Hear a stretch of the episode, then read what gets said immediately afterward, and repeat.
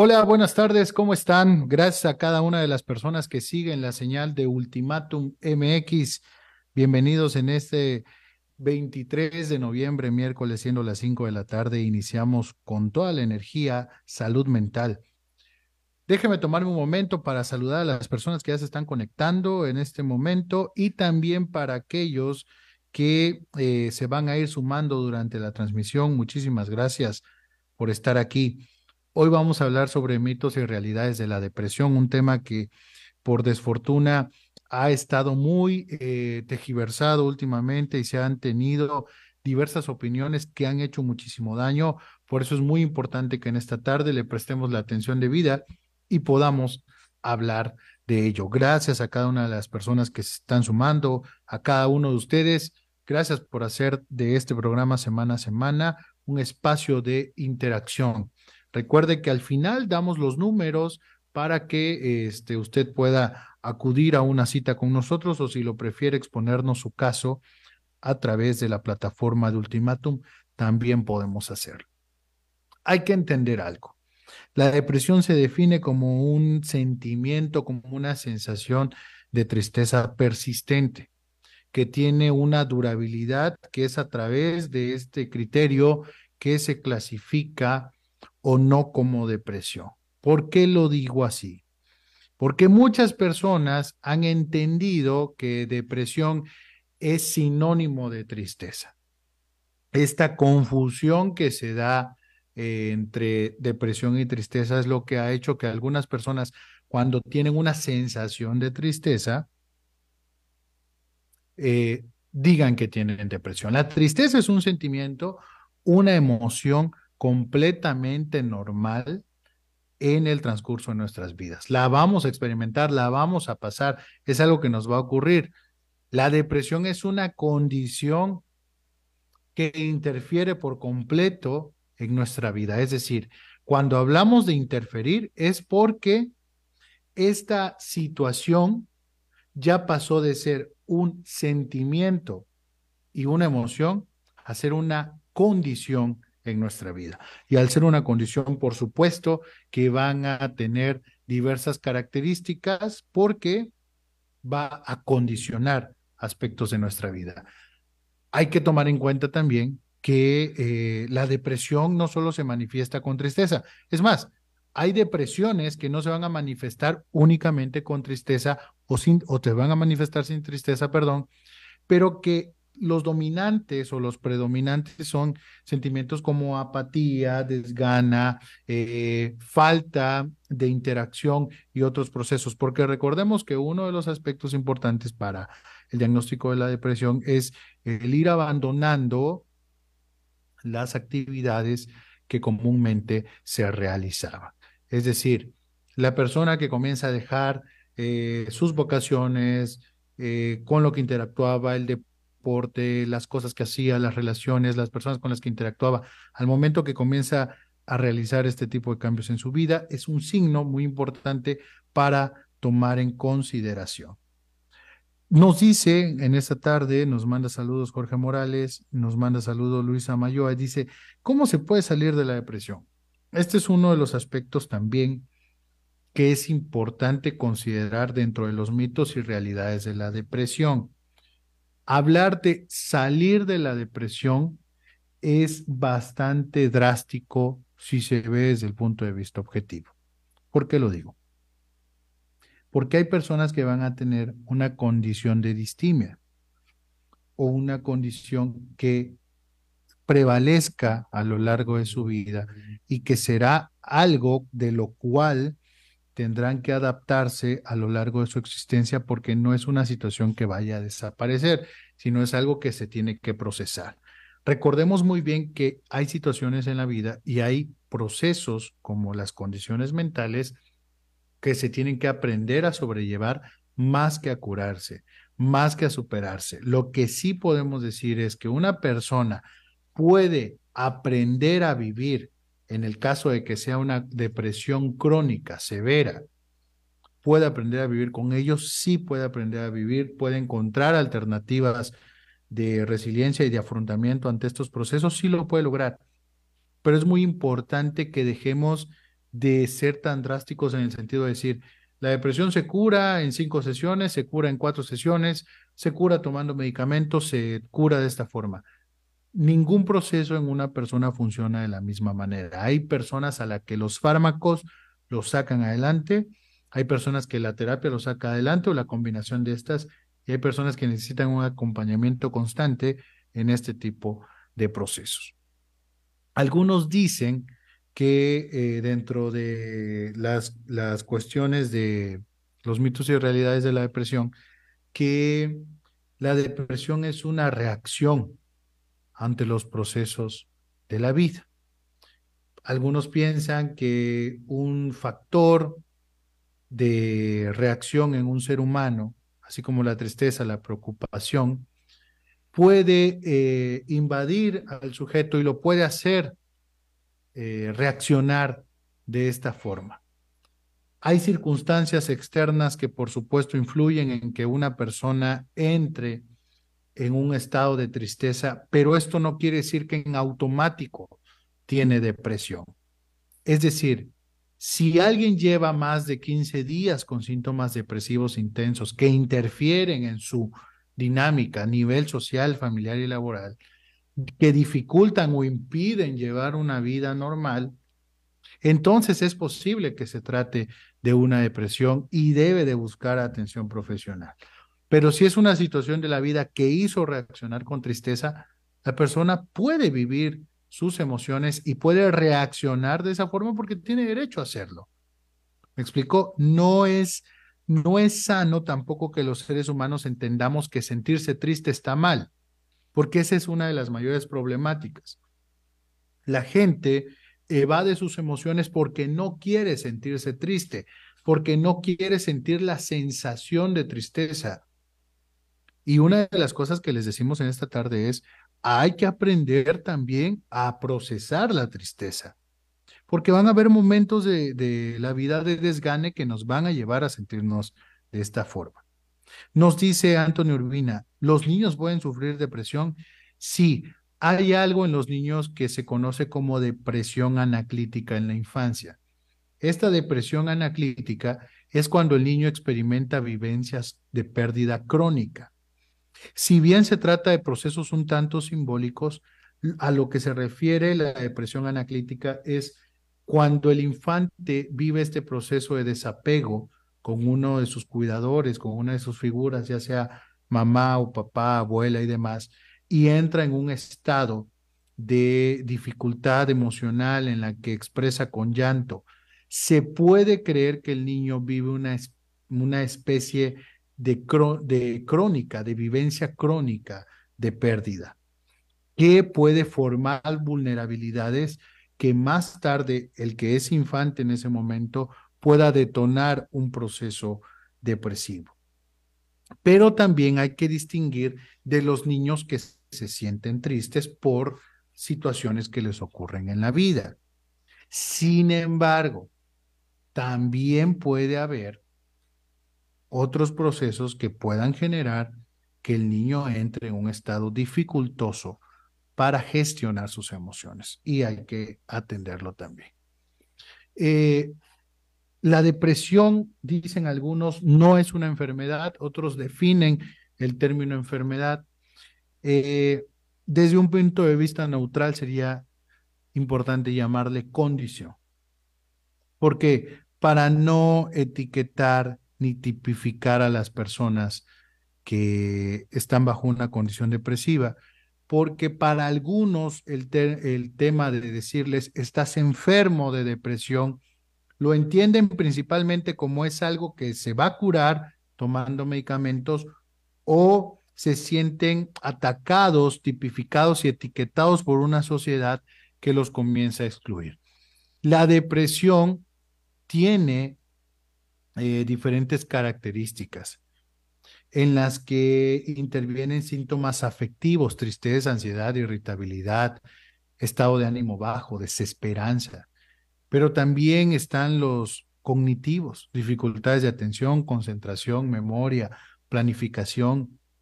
Estos problemas que comienzan a aparecer como eh, no poder concentrarse en el trabajo, tener este, falta de apetito, cambios en el peso, fatiga, alteraciones del sueño, dolores de cabeza, problemas estomacales, que son un tanto somáticos. Hay personas que más allá de comenzar a tener una, una manifestación afectiva de tristeza o irritabilidad, lo van a empezar a demostrar en el cuerpo.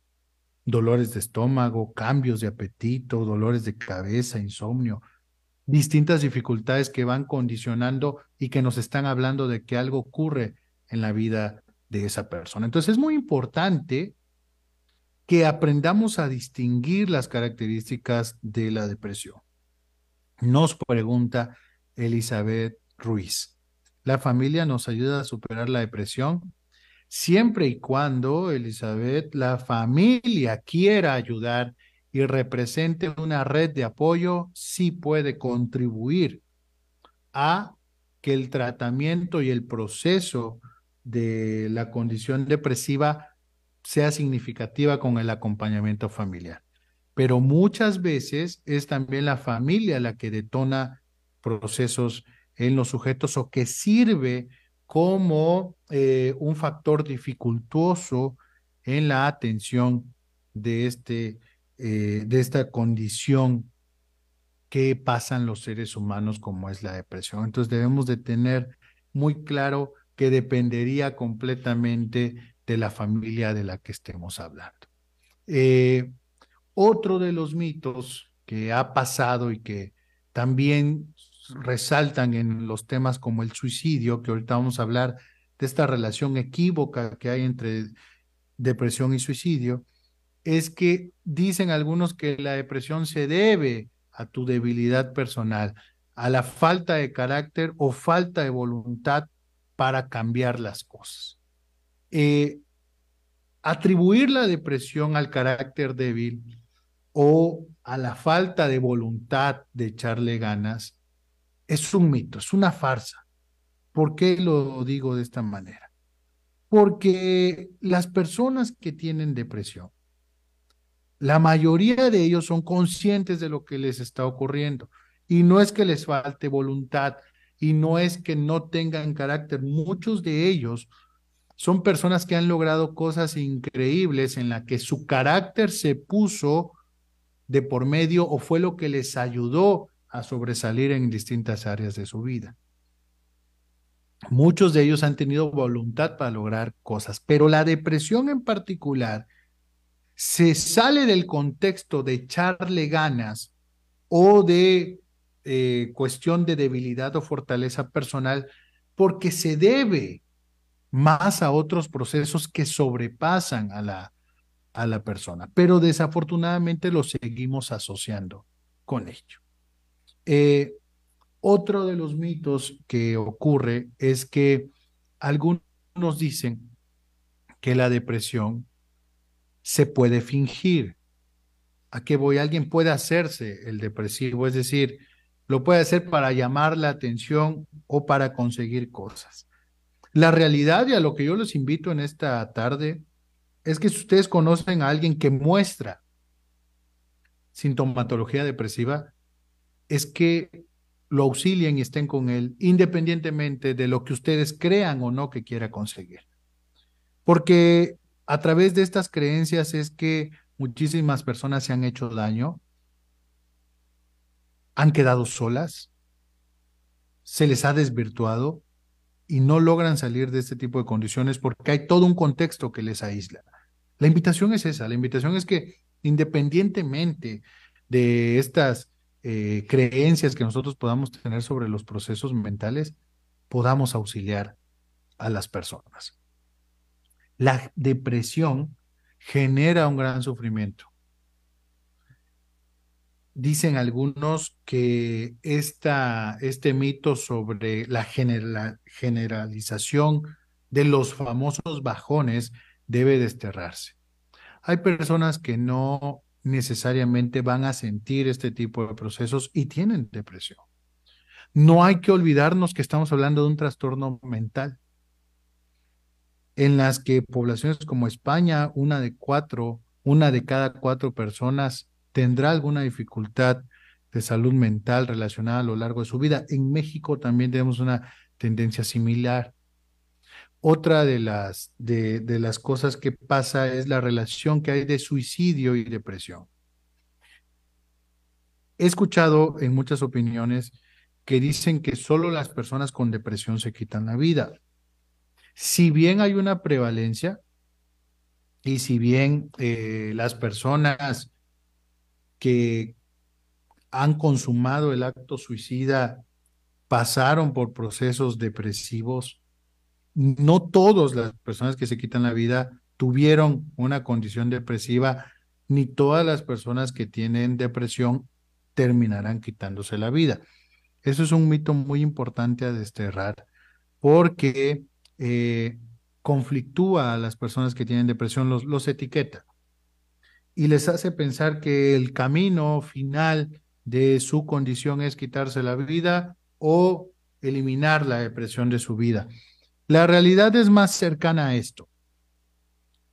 Vivir con depresión se puede, hay personas que logran estabilizar su vida de, lejos de las características que rigen a la sintomatología depresiva. ¿Necesita atención médica y atención multidisciplinaria? Sí.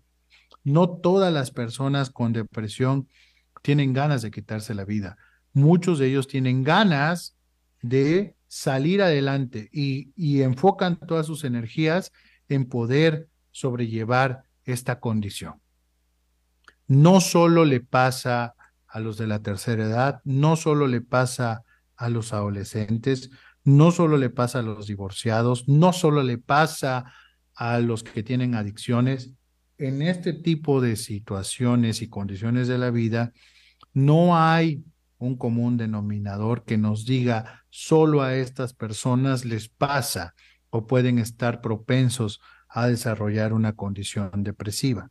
Por el contrario, las personas pueden estar en riesgo psicosocial de desarrollar una condición de esta sin siquiera darse cuenta. Entonces, es muy importante que nosotros prestemos atención a ello, prestemos atención a nuestros seres queridos, a nuestros amigos y veamos cómo la están pasando. Porque recuerden una cosa, mucha gente afuera está viviendo batallas que no nos dicen, que no nos comentan, que no nos hacen saber y que pelean solos.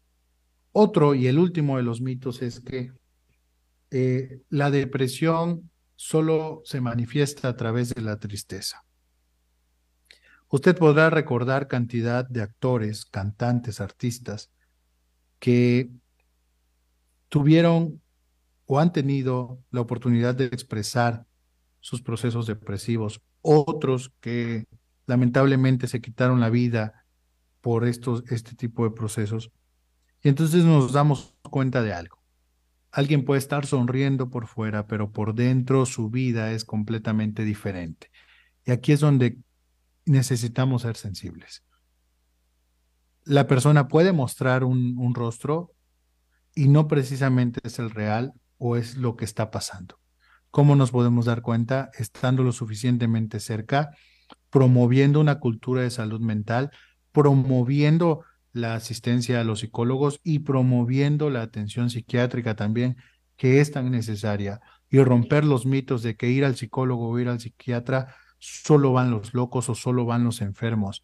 Es una cuestión de prevención y de amor propio también acudir con los especialistas. Así que Vamos a seguir hablando de este tipo de temas. Recuerde que todos los miércoles en punto de las 5 de la tarde tenemos una cita aquí en Salud Mental en Ultimatum MX. Gracias a cada uno de ustedes que se dio la cita para hablar de este tema. Si tienen alguna duda, envíennos sus preguntas, envíennos sus comentarios y con muchísimo gusto lo resolveremos.